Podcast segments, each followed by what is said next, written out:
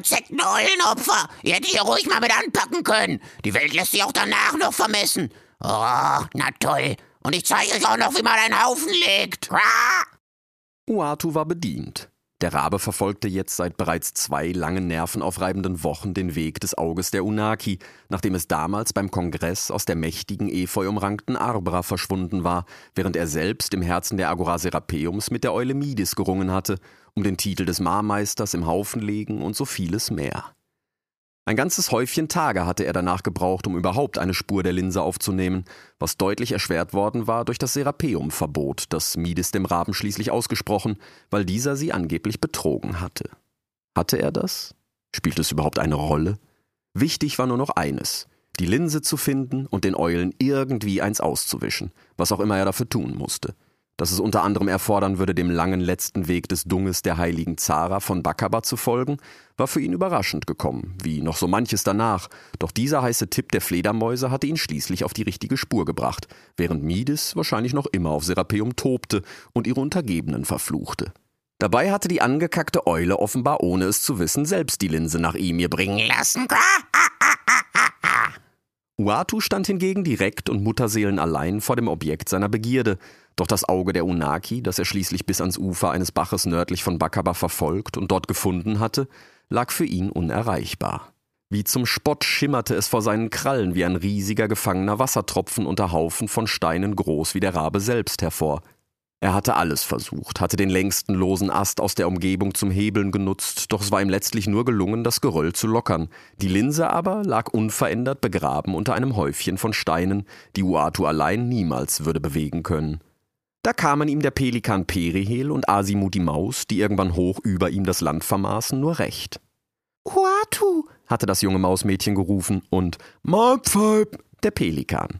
Man kannte sich von Serapeum, wo Midis die beiden beauftragt hatte, bis zum nächsten Kongress ganz Ma zu vermessen. Der Rabe wiederum hatte im Geiste bereits den Pelikan vermessen und war sich sicher, das Gewicht des gutmütigen Perry würde für den Hebel ausreichen. So hatte er die beiden gleich vom Himmel gerufen, und zu seiner ursprünglichen Überraschung waren sie tatsächlich gelandet, doch wohl hauptsächlich, weil die Maus offenbar pimpeln musste, wie der Pelikan erklärte, während er auf Asimut wartend mit Uatu einen Haufen legte.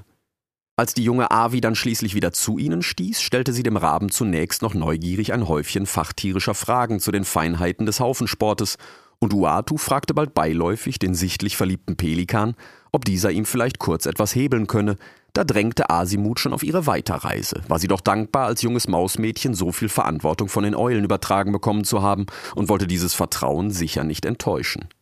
Welch naives junges Ding! So waren sie dann schnell wieder abgehoben und Uatu hatte ihnen wütend hinterhergeschimpft, bis er plötzlich einen blutjungen Graufuchs aus dem Unterholz hervortapsen sah. Uatu hielt inne. Kannst du da mal draufspringen? Sprach der Rabe schließlich zum Fuchs, während er innerlich feigste, hatte er doch gleich in jenem folgenreichen Moment, da dieser unschuldige Kaninepelz in sein Leben getreten war, seinen gesamten perfiden Meisterplan vor sich gesehen. Uatu konnte sein Glück kaum fassen. Rix, so hieß der Graue wohl, war fast noch ein Welpe und gewiss leichter zu beeinflussen als ein junger Zweig. Zugleich war er bereits groß genug, um für Vollnir und seine Sippe keine allzu leichte Beute mehr darzustellen – und sollte er es tatsächlich bis zu den großen Räubern nach Talos schaffen, so würde er bis dahin wahrscheinlich längst ausgewachsen sein, und wo er nicht selbst auf sich aufpassen konnte, würde Uatu aus den Schatten sicher nachhelfen können. Dieser Rix schien geradezu perfekt. Schnell hatten sie gemeinsam die Linse freigehebelt, und von da an war es fast schon erschreckend einfach gewesen, das Schicksal des jungen Fuchses ganz nach seinen Wünschen zu manipulieren. Wenn dieser sich als nur halb so geschickt und tapfer entpuppen sollte, wie er den Anschein machte, dann würde Uatu den Eulen richtig eins auswischen. Oh, wie sehr würde er ihnen eins auswischen. Gewiss würde es nicht leicht werden, doch er hatte ja noch fast ein ganzes Jahr Zeit, also würde er sicher nichts überstürzen. Zunächst musste er dafür den Graufuchs ausgiebig testen, um ganz sicher zu gehen. Sollte dieser wirklich in der Lage sein, das zu tun, was Uatu sich ausmalte, dann würde er alsbald sein eigenes Ableben inszenieren müssen, damit die Eulen nicht den geringsten Verdacht schöpften dass ihm der Habicht Vollnäher und seine Späher seit Tagen auf der Spur waren und für Mides auf ihm nach der Linse suchten, kam ihm dabei gerade recht. Jetzt musste nur noch der Fuchs glauben, dass er sich freiwillig auf seine Reise begeben würde. Der, äh, Auserwählte? sprach Rix irgendwann und begann so langsam den Raben mit seinen vielen Fragen zu nerven, wollte Uatu doch viel lieber in Ruhe über die Feinheiten seines Planes sinnieren. Aber da sie nun einmal beim Thema waren. Ach, genauso habe ich auch geguckt. Der Auserwählte. Eine völlig hirnrissige Theorie irgendeines nachtaktiven, intriganten, ehrlosen, machthungrigen, wolfskotlesenden Hexenvogels, der behauptet, eines Tages würde ein Auserwählter in den Wäldern erscheinen, der das Feuer beherrscht und ihm ihr ein für alle Mal von den Nephi befreit. Ich habe noch nie einen größeren Torf gehört. Damit sollte der junge Fuchs für den Moment genug wissen. Es war wichtig, seine Neugier zu wecken, mehr nicht. In der Nacht würde man sehen, wie empfänglich er im Nix war. Am besten fragt Uatu nochmal Henk und Frank, ob sie sich vielleicht wieder zu einer kleinen Scharade überreden lassen würden. Es wäre gewiss nicht das erste Mal. Zu neugierig und spitzbübisch waren die beiden, bei aller Ehre und Verschwiegenheit der geheimen Gilde wissensammelnder Fledermäuse. Und tatsächlich hingen die Brüder schon in der nächsten Nacht hoch über dem Fuchs in den Baumkronen und spannten unter ihren Flügeln hervorspionierend ein Nixfeld, während der Rabe selbst in der Krone einer Hängebirke mit Eulenfedern geschmückt versuchte, seine geheimen Botschaften tief im Unbewussten des Graupelzes zu vergraben. Wahrscheinlich hätte er ihn auch leichter dazu bekommen, die Linse nach Serapeum zu bringen, aber warum sollte Uato nicht auch ein wenig Spaß dabei haben? Als der junge Fuchs bald, wenn schon kein außergewöhnliches Talent, so doch zumindest bemerkenswertes Interesse am Zählen und somit zwangsläufig am Haufenlegen zeigte, da erhellte sich Uatus Stimmung umso mehr. So gute Laune hatte er lange nicht mehr gehabt. Mit Sicherheit nicht mehr, nachdem damals bei der Belagerung Serapeums die Eulen aufgetaucht waren und König Lenz von ihrem pseudowissenschaftlichen Humbug überzeugt hatten. Da musste Uatu noch breiter grinsen, wie er sich ihre dummen Gesichter beim kommenden Kongress vorstellte. Mit jeder Weile, die er mit dem jungen Rix verbrachte, wurde er sich sicherer, dass sein Plan aufgehen würde, und schnell war er sich so sicher, dass er sich auf seinen anstehenden Erfolg eine kleine vergorene Beere gönnte. Dann eine zweite – dann eine dritte. Derweil übertraf der Graupelz sogar Uatus kühnste Erwartungen, als er zwischen den jungen Frischlingen Edwin und Ena und deren großer Wildschweinschwester Hel sowie dem Ausnahmeathleten und möchtegern Platzhirschen Domingo vor sein erstes moralisches Dilemma gestellt, gleich großes Herz bewies. Hey, wo hast du denn deine Manieren gelassen?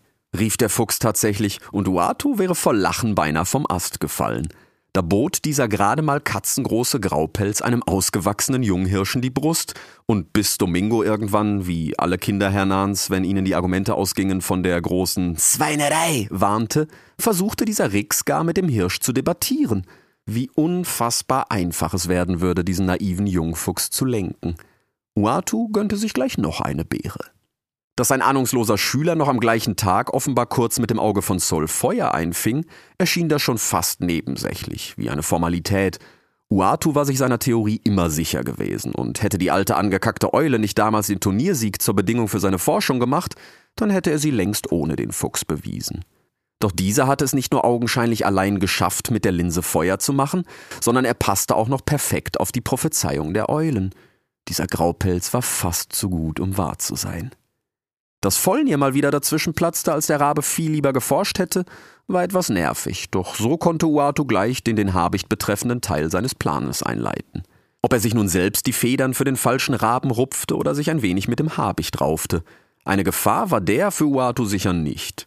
Dieser Barbar würde einen Hebel nicht mal erkennen, wenn man ihm damit die Flügel brach, und schlug man in der Luft mehr als drei Haken, dann landete der brave Eulensoldat früher oder später völlig verwirrt in einer Baumkrone. Auch das hätte alles kaum besser laufen können und verdiente zur Belohnung mindestens ein weiteres Häufchen vergorener Beeren. Diese gönnte er sich nun immer öfter in Gesellschaft der Fledermausbrüder Henk und Frank, die mittlerweile fast ebenso involviert in Uatus Pläne waren wie der Rabe selbst. Welch ungewöhnliche Allianzen ein gemeinsamer Feind und ein gemeinsames Laster doch schaffen konnten und offensichtlich genossen sie das kleine nächtliche Theater von und mit Uatu, bei dem sie dem jungen Graupelz all das einflüsterten, was der Rabe ihm nicht direkt verraten wollte. Der Fuchs sollte glauben, er würde ein Versteck für die Linse suchen. So wie Uatu ihn kennengelernt hatte, war er sicher, dass Rix einen solchen Ort nicht finden, das heißt, dass er sich mit keinem Versteck zufrieden geben würde. Dies, gepaart mit der Tatsache, dass der Junge offenbar kein Zuhause und keine Familie hatte, sollte ihn eigentlich mit einem Häufchen wohlplatzierter Andeutungen ganz allein nach Serapeum führen. Und sollte Uato ein wenig nachhelfen müssen, so konnte er das selbst nach seinem inszenierten Tod dank Henk und Frank noch immer tun, zumindest solange der Fuchs auf Imir war. Auf Talos würde man sehen. Zunächst einmal würde er ihn durch die Donnerberge und über den Kanal bekommen müssen. Da hatte der Rabe allerdings bereits eine Idee. Ah, hoffentlich lebt der alte Thaddeus noch. Für den Moment jedoch musste er ganz bald in die nächste Phase übergehen. Eine, vielleicht zwei Nächte noch, spätestens dann sollte er den nächsten Angriff des Habichts nutzen, um ihm den falschen Raben unterzujubeln. Den Basiszapfen dafür hatte Uatu sorgfältig ausgewählt und abgewogen und jetzt seit Tagen mit Federn gefüllt, dafür sogar verlassene Rabennester geplündert und nicht zuletzt sich selbst gerupft.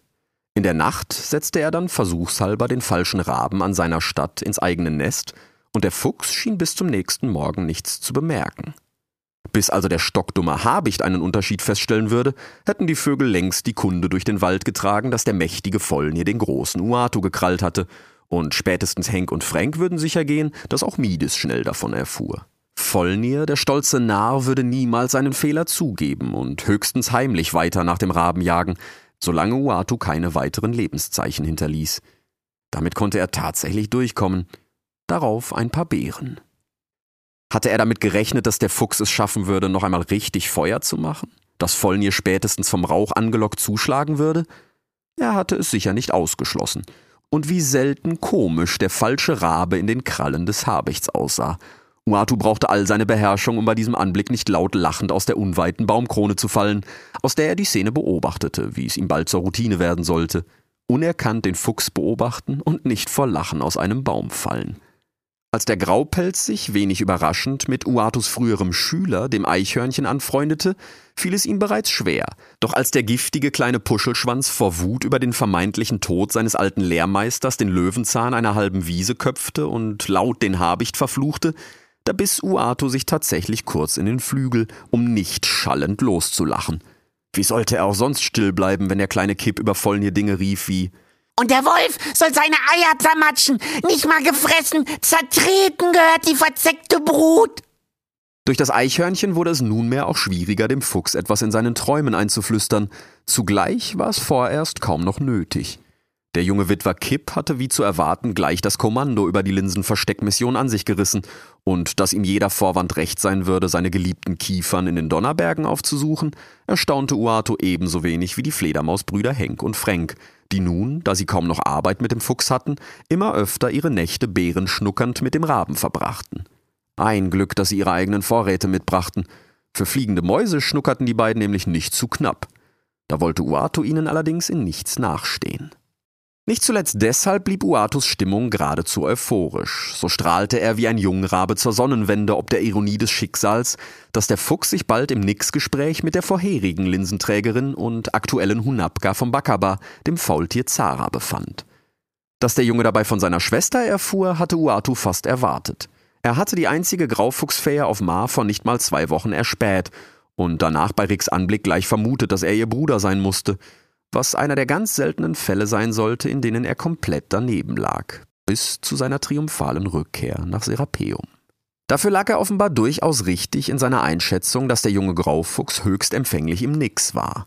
Nicht nur das, sondern mit etwas Hilfe, wie hier dem von Zara verstärkten Nixfeld Bakabas, war er offenbar dazu in der Lage, tief in sich schlummernde Erinnerungen zu wecken, wie der Rabe nun leibhaftig mit ansah, wofür er sich allerdings ohne die bekackten nachtaktiven Fledermäuse mit reichlich Mühe aus eigener Kraft in Zaras Nixfeld hängen musste.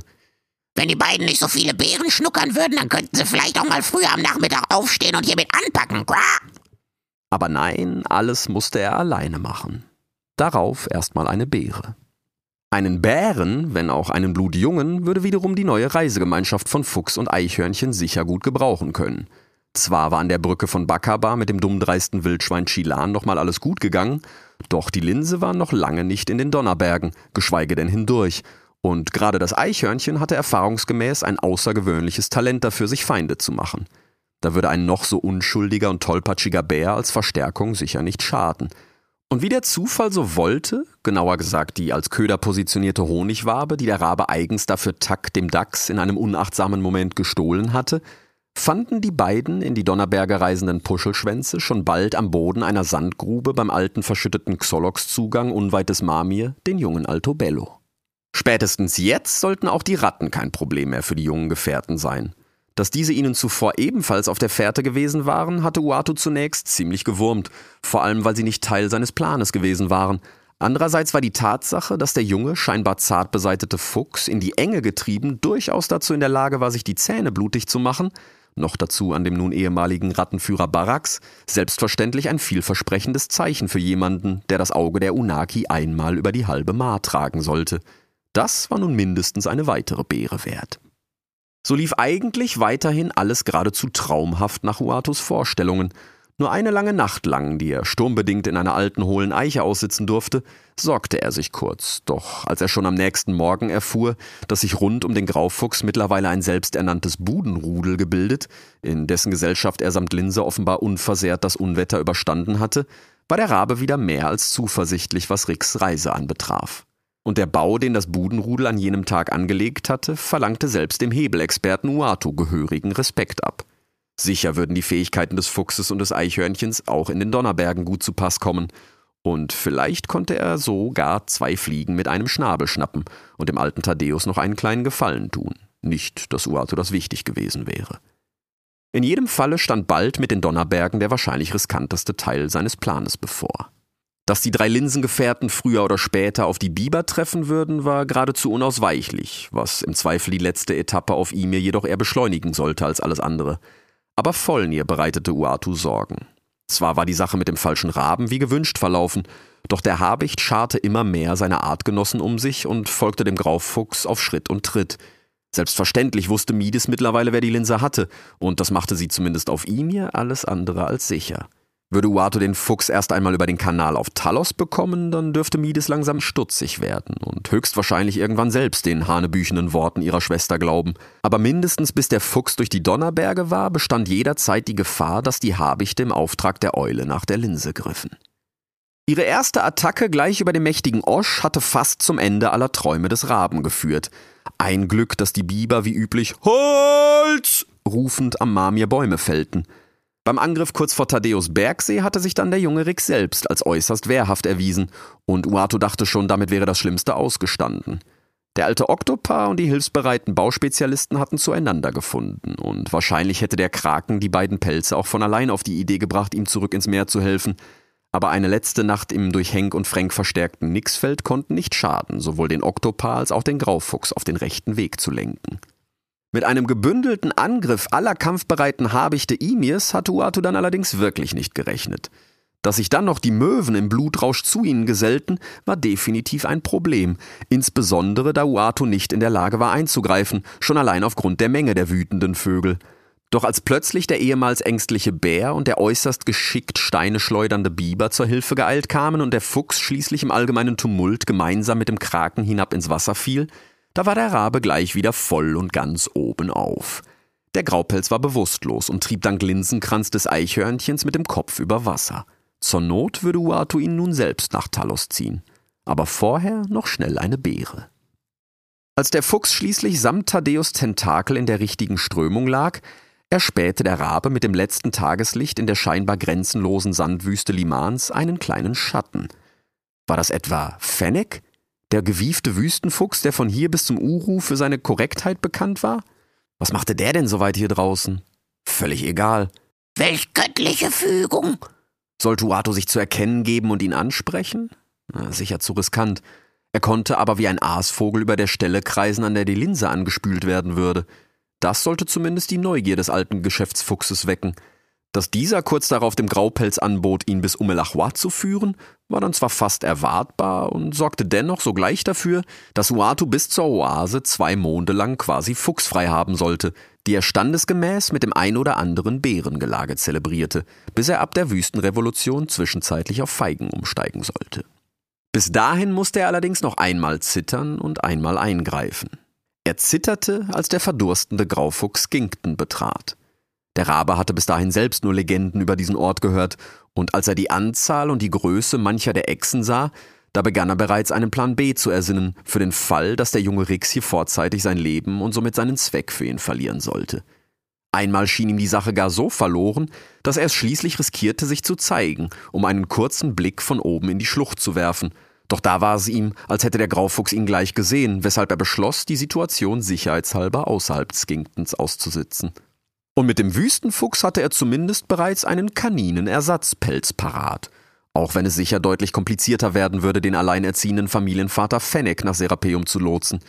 Doch all diese Sorgen sollten sich bald erübrigen, als der junge Graufuchs einmal mehr an seiner Herausforderung wuchs und schließlich gar als Ehrenmeier Skinktons die tödliche Echsenschlucht verließ. Uatu hätte es sich nicht mal selbst eingestanden, aber in Momenten wie diesen war auch er kurz davor zu glauben, dass dieser Rix für Großes geboren war. Aber selbstverständlich war er das auch, denn der Rabe hatte ihn ja auserwählt und noch Großes mit ihm vor. Dafür musste er dann eben auch noch einmal in der Oase Umelachwa eingreifen, als der Graupelz die Kaktuswurzel des Wüstenfuchses kaute. Vielleicht hätte er den Jungen auch mit seiner Vision allein lassen können, doch es bestand die Gefahr, dass der Fuchs ungeleitet im Nix über so manche von Uatus Einflüsterungen stolperte und seinen gesamten Plan umstieß. Ganz zu schweigen von dem, was er womöglich noch in sich selbst finden würde. Nicht zuletzt bestand das Risiko, dass er wirklich auf Fennecs Rat hörte und bald den Mart hinauf nach Norden ging, um schließlich nach Imir zurückzukehren. Das durfte der Rabe nicht geschehen lassen. Glücklicherweise war das Nixfeld, das der unwissend nix erfahrene Graufuchs vermittels der Kaktuswurzel bildete, bereits stark genug, dass Uatu sich hier leichter als noch auf Bakaba in die Visionen des Fuchses hängen und gar einmischen konnte. Es war zwar nicht leicht, die vielen Bilder, die über den jungen Rix kamen, zu kontrollieren, doch Uatu konnte ihm zumindest einflüstern, dass seine Freunde auf Imir tot waren. Welche anderen Ziele sollte er nun noch haben, außer Serapeum? Davor und dafür stand zunächst einmal die ereignisreiche Dreitagesreise zu Omars königlichem Feigenbaum an. Uatu hatte schnell durchschaut, was die Hyäne Aisha da plante und wurde gar ein wenig eifersüchtig. Dieser Graufuchs war sein Spielzeug, nicht ihres, doch zumindest bis zur Revolution sollte er in ihren Plänen sicher sein und in die richtige Richtung marschieren. Hoffentlich wollte die Hyäne keinen Märtyrer. Dass sie schließlich in Form von Fennec einen bekam, kam für Uatu wenig überraschend, und es freute ihn gar, dass so zumindest sein Graufuchs in diesem Komplott unversehrt blieb. Tatsächlich wollten die Tiere den Grauen schließlich gar zum neuen König ausrufen, und Uato wäre beinahe wieder vor Lachen aus dem Baum gefallen, indem er nun ohne seinen verräterischen weißen Flaum unerkannt zwischen Haufen von Aasfressern um den Marabu Leptoptilos crumenifer saß und das Geschehen beobachtete, als der junge Rix die Krone ablehnte, mit der Begründung, er habe einem Freund, also ihm, dem Raben, versprochen, weiter nach Osten zu gehen. Spätestens jetzt war der Fuchs komplett durchkonditioniert und würde die Linse nach Serapeum tragen, koste es, was es wolle. Und wenn er es bis hierhin geschafft hatte, nein, wenn sie es bis hierhin geschafft hatten, dann würden sie es auch gemeinsam durch die Steppe und den Dschungel schaffen. Uatus Werk war somit fast vollbracht und folglich beteiligte er sich bald hemmungslos am Feigengelage der Revolution. Für die Steppenetappe ihrer Reise schien der Graufuchs bereits über ein altes Erdweibchen auf die Elefanten gekommen zu sein, Wortwörtlich ritt er doch künftig auf dem Rücken der äußerst ebenmäßig tretenden Frau Bertha. Das sollte seinen Weg mindestens bis zum Uru sichern. Damit wäre er dann schon fast am Dschungel und über die Beziehung des Elefantenzugführers Herrn Gerd zum Affenkönig Sanche würde der Fuchs sicher auch ganz ohne Uatus Zutun seinen Weg nach Serapeum finden. So nahm er sich bald mit seiner intensiven Beschattung etwas zurück und verfolgte den jungen Graupelz künftig aus größerer Entfernung – nicht zuletzt, da der umtriebige Zugbegleiter Herr Madenhacker unentwegt die Umgebung auf Gefahren überprüfte und Uatu das ewige Versteckspiel mit dem nimmermüden Pflichterfüller Madenhacker bald gewaltig nervte. In der Nacht nach dem großen Rollstrüppsturm wagte sich der Rabe dann doch noch mal etwas näher heran. Der Madenhacker schlief tief und fest nach seinem hektischen Tagewerk, und der Fuchs hatte sich offenbar unwissend in einem Zustand zwischen Wach und Traum mit der Elefantenleitkuh Frau Ava in ein Nixfeld gehängt – die Alte wusste alles, was sie je gehört hatte, und sie hatte in ihrem langen Leben viel gehört. Uatu konnte nicht riskieren, dass Rix etwas erfuhr, was seinen Plan gefährden würde, also musste er sich mal wieder aus eigener Kraft mit hineinhängen. Ah, das letzte Mal, schwor er sich, vor allem weil er dieses Mal beinahe aufgeflogen wäre, als er wirklich eingreifen musste, war die Leitkuh doch im Begriff, mit dem Fuchs alles zu teilen, was sie über die Legende des Promet El Arakash wusste, selbst wenn Frau Ava die neue Lesart der Eulenhexe Demis noch nicht zu hören bekommen hatte, war es höchstwahrscheinlich, dass Rix hier vielleicht zu viel erfuhr. Die Tiere in seinem Umfeld begannen auch bereits vom auserwählten Feuerbringer zu tuscheln, und das Gerücht, dass er das Feuer in seinem Kranz trug, hielt sich hartnäckig. Doch spätestens mit den Elefanten und bald Sanche hatte der Fuchs mittlerweile derart mächtige Freunde, dass niemand es mehr wagen würde, ihm auch nur ein Haar zu krümmen. Er durfte nur selbst so wenig wie möglich von seinem Schicksal bemerken. Da der alte Sanchez sich weniger für alte Legenden interessierte als für Schnee in den fernen Bergen und er ohnehin viel lieber von sich selbst und seinem Königreich erzählte, bestand in dessen Gesellschaft keine besondere Gefahr, dass der Fuchs sich oder dem Falschen zu viele Fragen stellte. Der kleine Puschelaffe, der mit Rix am Kong ein Moped baute, schon gar nicht, da er kaum ein Wort sprach und offenbar keinerlei Talent im Nix besaß. Dafür brachte dessen Hochmut Uatu schließlich ein letztes Mal vor Serapeum so richtig ins Schwitzen, mehr als alles auf dieser Reise. Da hatte der kleine Affe doch entgegen der Anweisung seines Königs den Fuchs bestohlen und war mit dem Auge der Unaki in den Händen hoch in die höchste Baumkrone gehetzt, wo er es prahlend gen Himmel reckte. Dass plötzlich die Harpie Nike aus dem Nichts hervorgesegelt kam und gleich den Affen samt Linse griff, erschrak den Raben weniger in der blutigen Pragmatik als in der Unmittelbarkeit, hatte Uatu doch für gewöhnlich nicht nur einen, sondern oft ganze Haufen von Zügen in die Zukunft gesehen – doch die Dschungelkönigin hatte ihn eiskalt erwischt und in voller Panik war er gezwungen zu improvisieren. Also schoss er verzweifelt flatternd hinter der anmutig segelnden Harpie her, und als er sie schließlich mit letzter Flügelkraft erreicht hatte, krallte er sich in einem irrwitzigen Manöver an den Arm des Affen und begann blind darauf loszupicken, auf dass der scheinbar sterbende Dieb die Linse freigebe. Die Königin war offensichtlich nicht begeistert und pickte nun ebenfalls in ihre Krallenregion, um den Raben loszuwerden. Uatu kannte Nike. Mit ihr war ohnehin nicht zu reden. Er hatte nur eine Hoffnung, dass der Affe ihr wichtiger war als die Linse. Leider war Uatu auf Talos nicht so gut mit den Fledermäusen vernetzt wie auf Imir und erhielt hier nur dann und wann mit etwas Glück von ihnen Informationen. Aber Gerüchte besagten, der kleine Wissensminister des Affenkönigs hätte die Dschungelkönigin wiederholt beleidigt und ohnehin sei er ihr ein Dorn im Auge, da seine Forschungen in Nellis, Sanchez Affenstaat Rondon immer mächtiger werden ließen und die Vormachtstellung ihres Königreiches dem Amozan über den Dschungel bedrohte. Also pickte Uatu weiter beherzt wie verzweifelt zu, während er versuchte, dem Schnabel der Harpie auszuweichen, bis diese schließlich bei dem Versuch, den Raben zu erwischen, den ganzen Affenarm abtrennte, der zuvor nur noch an einem letzten Nerv gehangen hatte und nun fallend auf zauberhafte Weise noch immer das Auge der Unaki in seiner Hand verborgen hielt. Wie diese hinab zu Boden fiel, jagte Uatu ihr hinterher wie ein Falke im Sturzflug, in der blinden Hoffnung, die unberechenbare Harpie über ihm würde sich mit dem noch atmenden Großteil ihrer Beute zufrieden geben, insbesondere weil sie gar nicht wissen konnte, welch kostbaren Schatz diese Affenhand enthielt. Doch selbst als er sie aus der Luft gegriffen hatte, traute der Rabe sich noch nicht zurückzublicken und stürzte weiter hinab auf das Moped zu, auf dem der Fuchs nun offenbar friedlich schlafend den Kong hinuntertrieb. Ah, dieses faule Kind! Zuletzt ließ Uatu den Arm fallen und dieser landete, wie vom Raben ausgezählt, direkt vor der Schnauze des ahnungslosen Graupelzes. Dabei drehte Uatu direkt ab und verschwand im Dschungel. Sollte die Harpie ihm noch immer gefolgt sein, dann wäre sie nun erstmal das Problem des Fuchses. Doch tatsächlich gab sich die Dschungelkönigin offenbar mit Sanchez neuerdings einarmigem Wissensminister vorerst zufrieden, so dass der Fuchs schon bald geradezu ereignislos weiter auf sein Ziel zutrieb. Dank dieser Ereignislosigkeit war Uatus dringendstes Problem der kommenden Tage die akute Knappheit vergorener Beeren. Er war nicht wirklich vertraut mit den Früchten des Dschungels, und auch das neue Tempo des Tag und Nacht vorantreibenden Fuchses ließ es kaum zu, etwas einzulegen. Ah, drauf gekackt! Der Graupelz hatte es bis hierher geschafft, da würde er wohl auch ein paar Tage auf dem Kong allein klarkommen. Uatu war nicht mal einen ganzen Tagesflug von Serapeum entfernt, und dort wusste er immer, wo er Beeren finden konnte. So eilte er bald voraus und sollte unter anderem Ricks Begegnungen mit dem Jaguar Mo und der Schlange Anna verpassen. Danach kam er nur noch sporadisch aus den Wäldern um Serapeum den Kong hinaufgeflogen, um nach dem Fuchs zu sehen. Dieser war mittlerweile so nah vor seinem Ziel, dass Uato die Offenbarung des Linsenbringers zur Not jetzt bereits irgendwie hätte ausspielen können.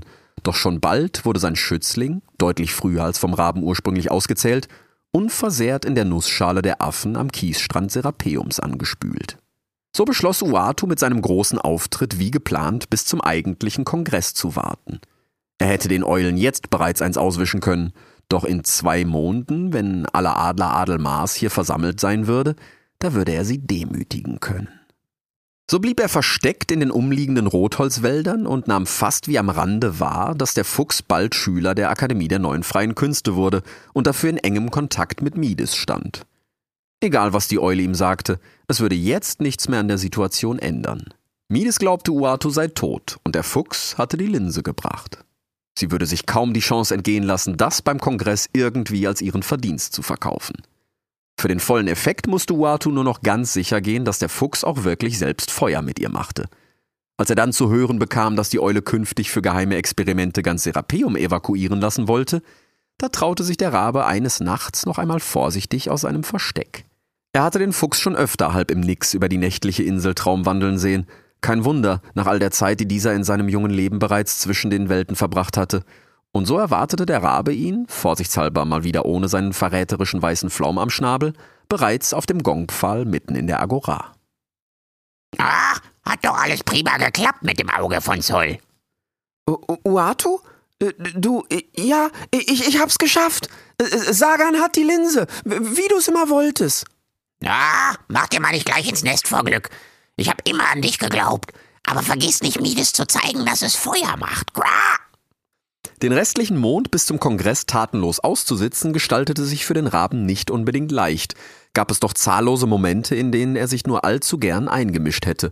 Und offenbar kannte er nicht nur als einziger in der Gegend die Wahrheit über den Mörder des Elefantenzugführers Herrn Gerd, sondern auch die Identität des Kapibara-reißenden Mörders von Serapeum. Doch nichts davon war für ihn von Belang angesichts des bald bevorstehenden Kongresses. Und nichts würde ihn davon abhalten, seinem meisterhaften Plan die Krone aufzusetzen. Als dann schließlich aller Adleradel versammelt war und nach diesem fürchterlichen Geheul der Zaunkönigin der Kongress eröffnet, da war es schließlich soweit. Der Fuchs entzündete inmitten der Agora ein Nest, und die Falken trugen die Flammen über die gesamte Markarte, während Mides den Graupelz als Promet El Arakash vorstellte. Uatus ganz großer Augenblick war gekommen. Ah, nicht so schnell. Rix ist der Auserwählte. Das will ich ja gar nicht bestreiten. Aber wenn er der Auserwählte ist, dann bin ich der angekackte Auserwähler. So landete der Rabe schließlich triumphierend genau da, wo genau ein Jahr zuvor alles begonnen hatte. Serapeum, genau ein Jahr zuvor. Boom! Das wird schon mal kein Sagan mehr. Glaubst du, ich sehe sowas nicht? Uatu stand inmitten der Agora Serapeums und plusterte sein volles Gefieder auf. Das große Finale der Haufenmarmeisterschaft war augenscheinlich in seine entscheidende Phase getreten, und der ununterbrochen krähend kommentierende Herausforderer bereitete der amtierenden Meisterin, der Eule Mides, so manches Kopfzerbrechen. Auf jeden ihrer Angriffe hatte Uatu eine Antwort gefunden, hatte jeden langen Haken, Bömmelshaken oder Dimas Stufen erahnt, noch bevor sie ihr jeweils zweites Angriffsblatt hatte legen können, während das Spielfeld bereits zur flatternden Begeisterung der Zuschauer in den Affenbrotbaumkronen nach und nach bis an die Grenzen der sandgefüllten Agora wuchs. Ich glaube, du siehst immer nur, was du sehen willst, sprach die Eule und legte flatternd einen Flachstamm in einen kleinen freien Bereich inmitten der Agora, direkt dort, wo der Rabe stand. In einer Klaue hielt sie wie üblich ihren Holzstab, mit dem sie die gerade gelegten Spielsteine ein wenig zurechtschob. Ah, das sagt die Richtige. Ah! sprach Uatu und flog mit drei kurzen Schwüngen seiner Flügel ans östliche Ende des imposanten Spielfeldes. Was soll das heißen? Ja, dass du oft vor dem Offensichtlichen die Augen verschließt. Qua! krähte der Rabe und legte drei Nüsse zu einem Knick an eine wild wuchernde Formation im Sand. Die Eule kam lautlos herbeigeflogen und inspizierte mit ihren riesigen Augen die vor ihr liegenden Steine. Fängst du jetzt schon wieder mit der Feuerlinsentheorie an? Wenn du hier ehrlich gewinnst, kannst du sie dir aus Arbra holen und daran forschen, wie du willst. Aber das wirst du nicht. Und nichts an deiner Theorie ist wissenschaftlich und offensichtlich ist sie nur für einen Narren.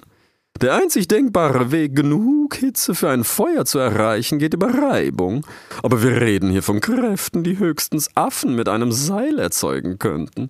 Jedenfalls wird keine magische Linse das Feuer Souls auf Ma hinabzaubern, wie uns dein Aberglaube weismachen will sprach Mides und konterte den Zug des Raben mit einem recht konventionell gelegten Hochstamm.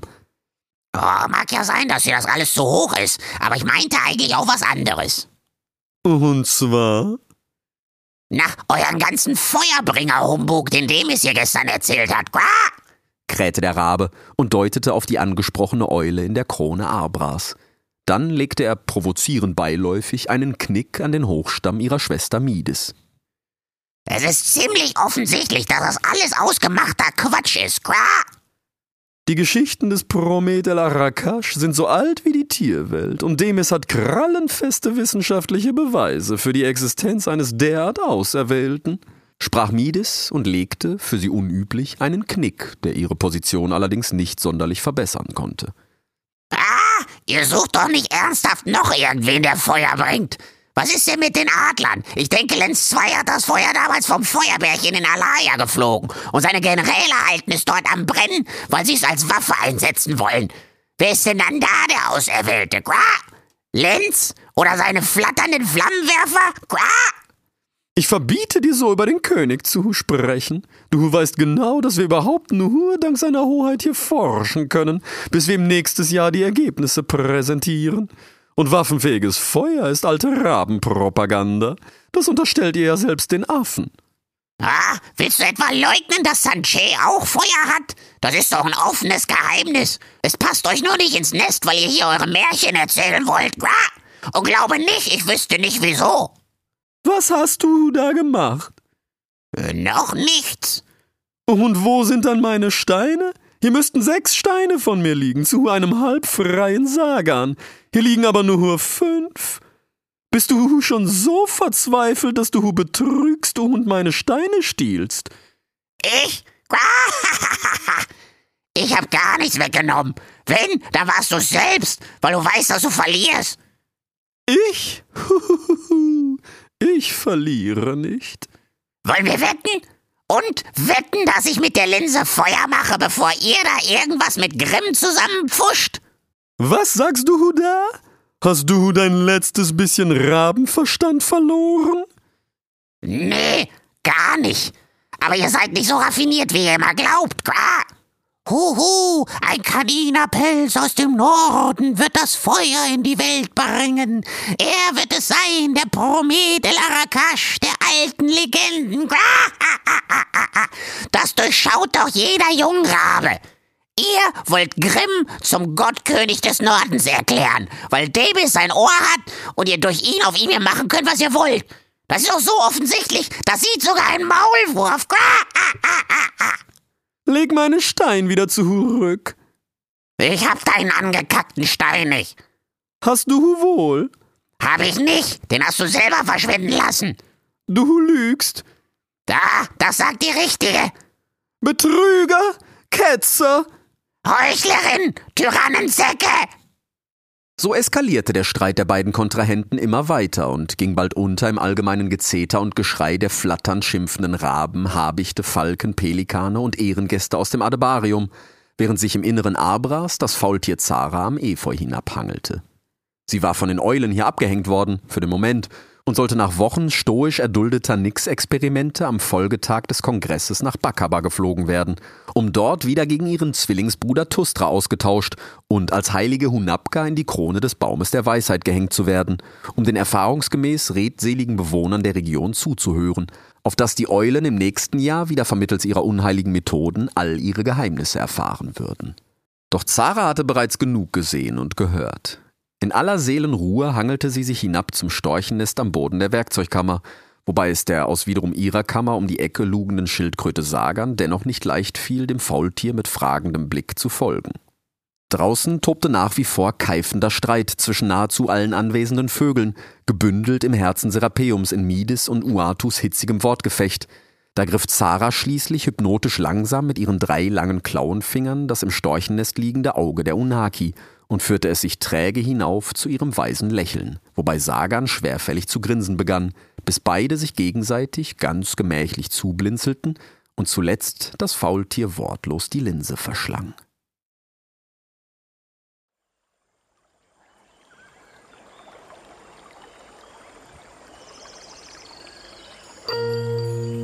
Sie hörten Rix der Graue Märchen der Gebrüder Sommer. Drittes Buch. Der Kongress von Serapeum.